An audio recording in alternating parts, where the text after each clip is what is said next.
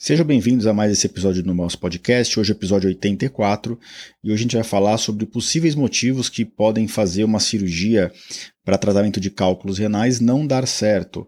Por que será que uma flexível, uma ureteroscopia flexível pode não é, é, obter sucesso? Isso gera muita frustração, então eu queria fazer um episódio a respeito desse tema. Eu vou explicar para vocês os possíveis motivos, as consequências e como contornar esse tipo de situação, como alinhar a expectativa junto com o paciente. Então, sem mais demoras, após a nossa música de introdução, o episódio na íntegra, sejam bem-vindos.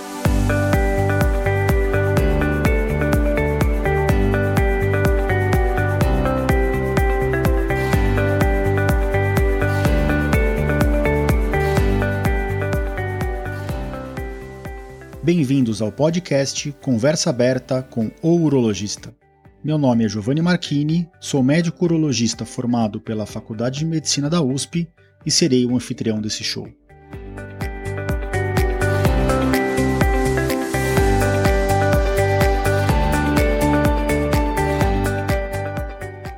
Nesse podcast, queremos compartilhar conhecimento confiável e de qualidade sobre saúde com um formato único e inovador e sempre com o foco no paciente, nós vamos esclarecer as suas dúvidas, trazendo todos os ângulos das situações vivenciadas no dia a dia da urologia.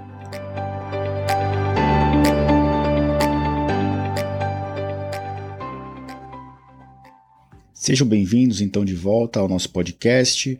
Hoje, o episódio número uh, 84, e hoje a gente vai falar sobre uh, possíveis motivos que uma cirurgia de cálculo renal, ureteroscopia flexível, pode dar errado ou não dar certo. Não vou gastar muito tempo falando de complicações, mas sim porque a gente pode não conseguir tirar a pedra do paciente.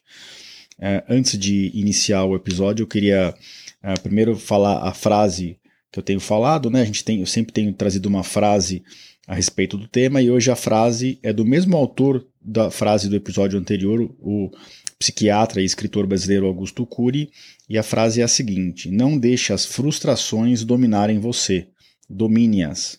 Faça dos erros uma oportunidade para crescer. Na vida, erra quem não sabe lidar com os seus fracassos. Não deixe as frustrações dominarem você, domine-as, faça dos erros uma oportunidade para crescer na vida erra quem não sabe lidar com os seus fracassos. Acho que essa frase ela se aplica ao episódio e se aplica a quase tudo na nossa vida, né? É o que eu sempre falo para o meu filho de, de quase quatro anos, falo, olha, não deu certo, errou, não tem problema, não precisa chorar, vamos aprender e da próxima vez a gente faz diferente ou faz melhor, né? Os erros, os, as lombadas sempre nos engrandecem, nos tiram da, da zona de conforto. Sem esse tipo de coisa, ninguém evolui na vida, né? E antes de passar para o episódio, eu também queria fazer alguns agradecimentos. Agradecer a Sandra Souza pela interação no, no, nas redes sociais, o Wagner Aires, que mandou para mim também no, no Instagram que estava com sintomas de próstata. Eu, eu fiz algumas orientações para ele. Sugiro que ele passe em consulta mesmo com o urologista. E o Sávio André, que fez um belo elogio ao nosso trabalho de orientação dos pacientes lá no Instagram. Então, é, esses são os agradecimentos do episódio. Então, antes de falar da falha da ureteroscopia flexível, eu queria explicar o que, que é a ureteroscopia flexível. Eu já comentei aqui em outros episódios, mas para o tratamento dos cálculos renais, hoje a técnica mais empregada no Brasil e no mundo é a ureteroscopia flexível. É uma técnica na qual o paciente é anestesiado, em geral a gente faz isso com anestesia geral, a gente entra na bexiga, acha o meato e o, o canal ureter que vai para aquele rim que a gente quer abordar. A gente passa uma bainha, que é como se fosse um tubinho para proteger esse canal, esse ureter, e por dentro desse, dessa bainha a gente desliza um aparelho que é o ureteroscópio flexível, que dá acesso a todos os cantinhos do rim, é uma câmera comprida e flexível que a gente controla com a mão. A gente consegue acessar todas as, as áreas curvas do rim e, uh, por meio de uma fibra de laser, fragmentar os cálculos e dos baskets, né, as cestinhas, retirar os fragmentos. E no final da cirurgia a gente deixa um catéter duplo J. Essa é a ureteroscopia flexível. Essa é a cirurgia mais feita e por ser muito feita, muito médico acaba subestimando poten as potenciais complicações e os potenciais uh, uh, parâmetros que a gente tem que olhar que pode levar a gente a crer que a cirurgia talvez não dê certo. Quando que a gente indica a ureteroscopia flexível? Isso é importante eu comentar aqui porque a ureteroscopia flexível ela não serve para todo mundo e a indicação errada é um dos passos mais básicos para você não obter sucesso na cirurgia. Então, a ureteroscopia flexível ela é indicada hoje para pacientes que têm cálculos renais acima de 4, 5 milímetros e principalmente aqueles pacientes que têm dor. A principal indicação é paciente que tem múltiplos cálculos renais, não muito grandes, não muito volumosos, mas também não muito pequenos. Então, o paciente que tem um cálculo de rim de 5, 6 milímetros, às vezes a letripsia corpórea, que é uma técnica menos invasiva, vai super bem. Já quando tem múltiplos cálculos, não dá para fazer a leco, porque teria que fazer vários procedimentos. Por outro lado, quando existe uma pedra ou múltiplas pedras acima de 2, 3 centímetros, pedras muito grandes, isso torna a ureteroscopia flexível muito complicada nesses casos, porque a gente tem que fragmentar a pedra inteira com o laser e depois retirar os fragmentos pelo ureter que tem 3, 4 milímetros de diâmetro. Então você imagina você tirar uma pedra de 3 centímetros em múltiplos pedaços por um canal que tem 3 milímetros. Então, é, é, é, quanto maior a pedra e mais complexas são as pedras, mais complicada fica a flexível. Aí, nesses casos, a gente costuma empregar a cirurgia renal percutânea, que é a cirurgia, por exemplo, a que eu mais faço no Hospital das Clínicas. Então, a principal indicação são cálculos de até 2, 3 centímetros, ou uma massa, né, uma somatória de massa de cálculos de até 2, 3 centímetros. É, em, em, em, um rim que tem uma anatomia que a gente acha que vai uh, funcionar. É sempre importante alinhar com o nosso paciente e com vocês as expectativas. Por que eu estou falando isso? Porque prim o primeiro passo para a gente ter uma frustração é a gente ter uma expectativa que não é atingida. Né? Então, cabe ao médico urologista, ao analisar o caso daquele paciente, explicar riscos gerais da cirurgia, riscos de falha, que a gente chama de gerais da cirurgia, e riscos de falha específicos para aquele paciente. Então, eu vou citar alguns exemplos. Tá? É, a gente sabe hoje de literatura e da prática clínica que em alguns pacientes tem o ureter, o canal que liga o rim na bexiga, muito estreitos e que isso impede a realização da cirurgia de bate-pronto a gente prepara tudo como se fosse fazer a cirurgia, mas na hora de subir no ureter do paciente com o aparelho, o aparelho não sobe, a bainha não sobe, então você não consegue nem chegar no rim. Isso acontece em 5 a 10% dos pacientes. Então, de cada 100 pacientes que operam eh, a uretroscopia flexível, em 5 a 10 acontece isso. Isso não é um número desprezível. E como não tem como predizer quem é o paciente. A gente não tem nenhum fator de literatura que prove para a gente quem é o paciente que isso vai acontecer. A gente tem que sempre dividir isso com o paciente. Como que eu exponho isso para o meu paciente? Olha, está com cálculo no rim, tá, o paciente está sem duplo J, o ureter pode ser estreito. A gente olha o antecedente do paciente, se ele já eliminou pedras espontaneamente pedras grandes de 5, 6, 7 milímetros, talvez o ureter não seja tão ruim, mas mesmo assim eu falo desse risco. Se chegar na hora lá e a bainha não sobe, eu não posso forçar o ureter do paciente. Então, quando isso acontece, a gente tem que contornar essa situação passando um duplo J e retornando no centro cirúrgico aquele paciente dentro de uma a três semanas. Em geral, eu faço isso com duas semanas, porque o duplo J faz o ureter dilatar e isso facilita a nossa subida no rim. É, em pacientes que já estão com duplo J, esse, esse problema do ureter ser estreito ele cai para quase zero. Né? Então a gente tem praticamente 100% de chances de chegar na pedra, com algumas exceções. Então, pacientes que têm a pelve, a pelve a bacia pélvica mesmo, né, irradiada por um tumor de bexiga, um tumor de próstata ou um tumor de ovário em mulher, às vezes o ureter ele fica tão preso dentro dessa fibrose que se forma que a gente mesmo assim, mesmo com duplo J prévio, a gente não consegue subir a bainha.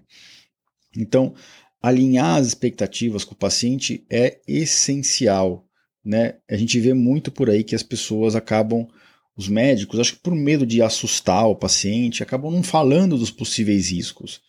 Eu sou bem pé no chão, eu gosto de compartilhar os riscos com o meu paciente. Falo, ó, tem risco de lesão do ureter, Geralmente o tratamento é o próprio do Projota, tem 5 a 10% de chance de não chegar na pedra. Se acontecer isso, não tem problema. A gente vai deixar o J e em vez de depois de duas semanas você vir para tirar o duplo J, você vai vir para fazer a cirurgia definitiva. Então o tempo total de tratamento não muda muito. Uh, tem riscos de o material quebrar na cirurgia, a gente tenta operar sempre em um hospital que tem um material adequado. A gente, por mais que a gente faça a cirurgia de rotina, se me der o material errado para fazer a cirurgia, a cirurgia não sai. Por exemplo, a semana passada eu fiz a cirurgia, não vou falar em qual foi o hospital, e o basquete para puxar as pedrinhas, ele era de tão má qualidade, isso a gente não teve escolha no pré-operatório, que é um hospital público, que uh, vários baskets quebraram sem conseguir tirar nenhuma pedra. A gente faz carta de reclamação para o hospital não comprar mais aquele basket, mas isso pode acontecer. Então, é, a gente tem que sempre explicar para o paciente que tem uma chance pequena de não dar certo a cirurgia. E o paciente vai para a cirurgia sabendo isso, sabendo que o médico dele é um médico precavido, que não está prometendo é, é, o céu e o mundo, está né? Tá prometendo o que é mais provável dentro da margem de segurança que ele tem. A falha técnica ela pode ter vários motivos. Eu vou elencar aqui os principais para vocês.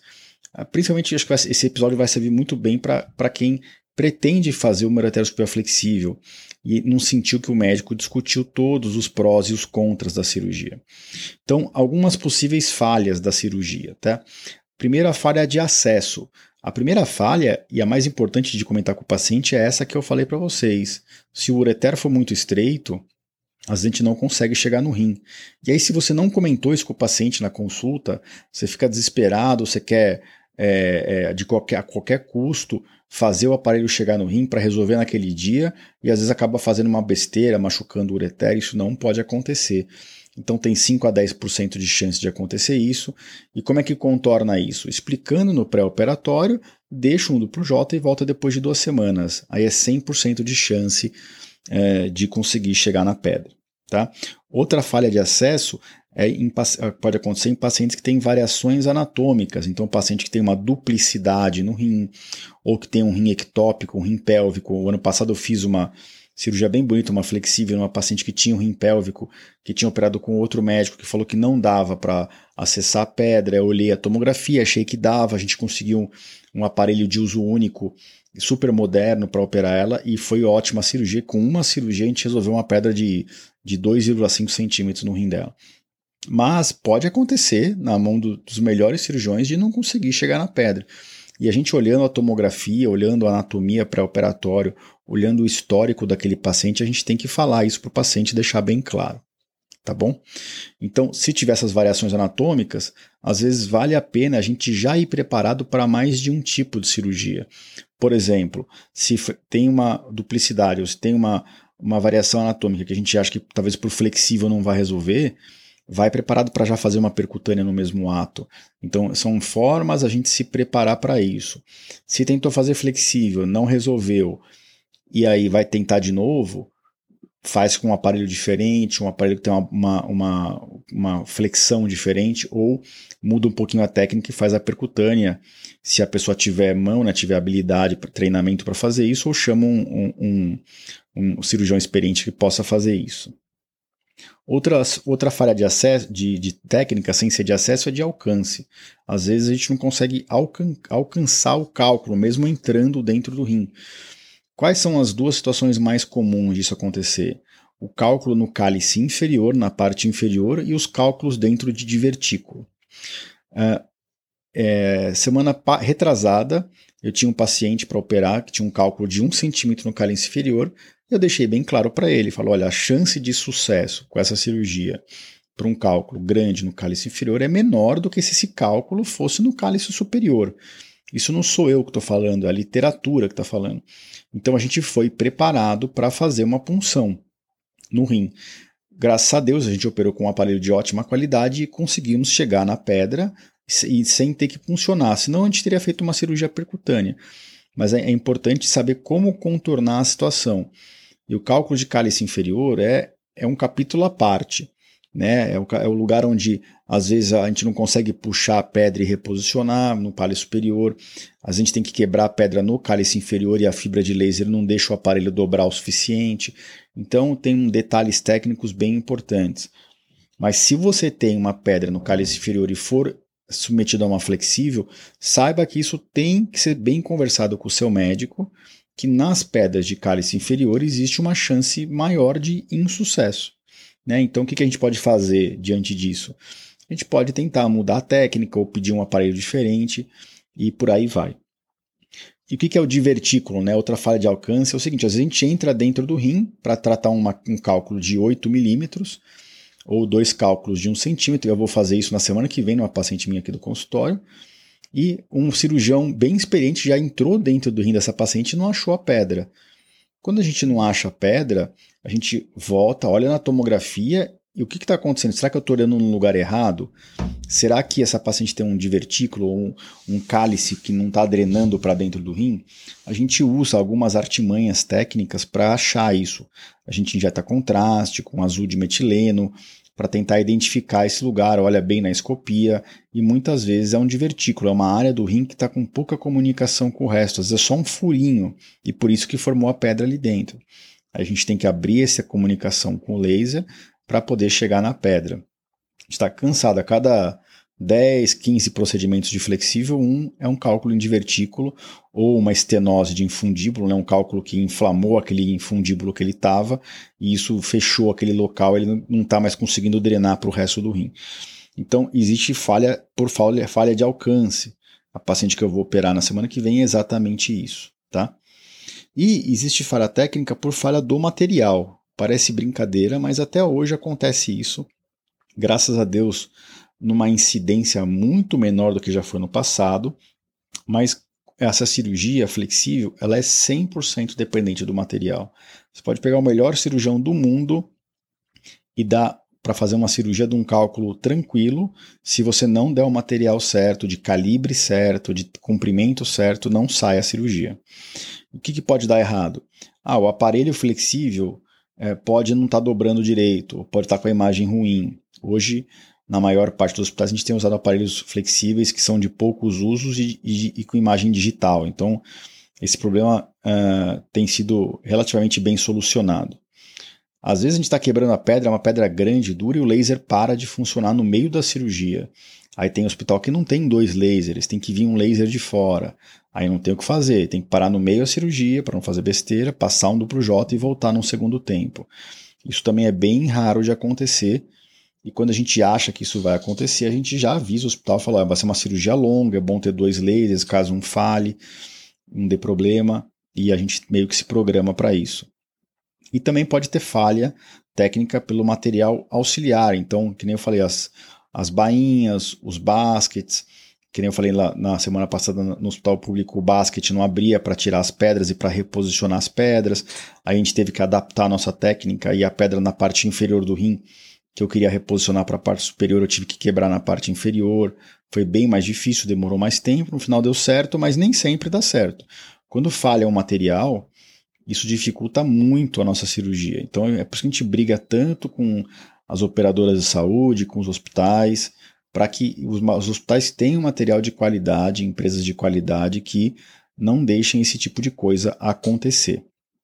Então esses são os principais é, é, as principais falhas né, da, da, que podem levar a, a, um problema durante a cirurgia. Existem ah, ainda falhas de indicação, que eu já comentei com vocês, né?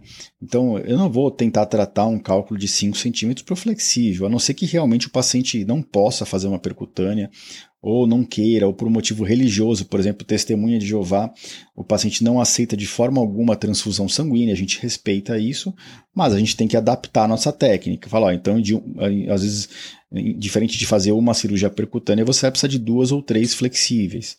Explica os riscos tal. Então, uh, a gente vê hoje, infelizmente, uma super indicação da ureteroscopia flexível. Por que isso? Porque a LECO está cada vez mais difícil de marcar para cálculos pequenos e porque a percutânea tem muito mais risco e exige muito mais treinamento é, do cirurgião, do urologista, do que a ureteroscopia flexível. A flexível, as complicações são menores, são mais raras. Então a percutânea, é, só cirurgião muito experiente em percutânea faz de rotina. Então o que, que acontece? Por conta desses, dessas duas dificuldades para os dois lados, para a leco e para a percutânea, a uretroscopia flexível é, ela é feita nos pacientes que, na maioria dos pacientes que realmente têm indicação, mas muitas vezes ela é indicada para pacientes sendo uma indicação não tão de, de livro, né? E isso pode lidar, gerar uma frustração. Como que a gente deve lidar com a frustração? A frustração, sempre o paciente tem que entender que a frustração, pelo menos se ele está passando com um médico sério, a frustração nunca é só do paciente da família, nunca é. O médico não dorme direito quando acontece alguma coisa errada. O médico sério, que se preocupa com seu doente, ele é, é, fica mais frustrado do que o próprio paciente. E não é uma questão de ego, é uma questão de realmente se preocupar com o resultado. Prometeu resolver com uma cirurgia, vai ter que fazer duas, a gente fica super frustrado. É por isso que é, é super importante evitar uma frustração excessiva, como alinhando a expectativa lá atrás, na indicação, né, no, na explicação do procedimento e acabando a cirurgia, indo conversar com o paciente. Se, se a notícia for boa, geralmente é, né? A gente comemora junto. Se a notícia não for boa, não deu certo por esse esse motivo. Como eu falei na frase de início, a gente aprende com aquele caso e quando for voltar, ou a gente muda a técnica, ou muda o material, ou muda o que a gente tiver que mudar para uh, eh, terminar de resolver o caso daquele paciente para que ele não tenha cólica, não tenha dor. E, e, geralmente é isso que acontece. Quando acontece uma falha técnica, uma falha de, de sucesso da cirurgia, um insucesso da cirurgia, a gente acaba mudando uma ou outra coisinha e a gente chega nesse sucesso num procedimento subsequente. Então, é, acho que essa é a melhor forma de lidar e, e o paciente não pode achar nunca que ele está frustrado sozinho. Tá? Ele tem que sentir do médico que o médico está preocupado, que o médico está incomodado com aquela situação. A gente geralmente se coloca no lugar do paciente, né? ele vai ter que perder mais um dia de trabalho, mais uma internação, às vezes mais uma anestesia, e isso deixa todo mundo preocupado, principalmente o médico.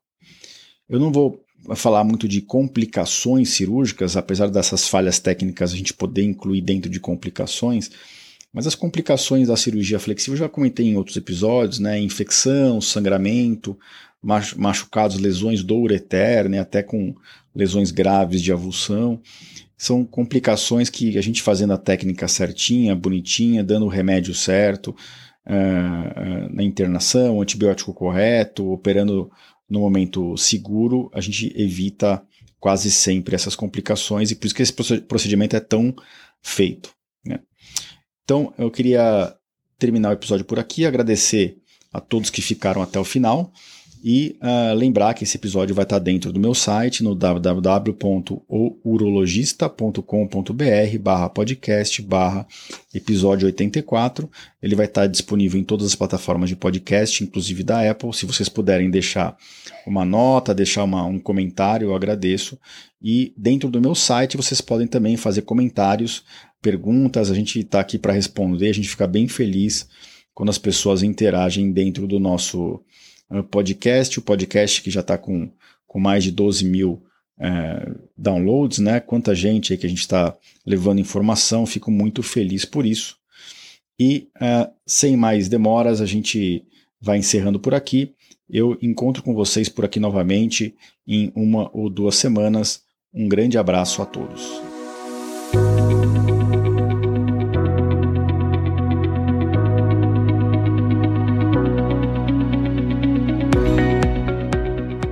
Você ouviu a mais um episódio do podcast Conversa Aberta com o Urologista.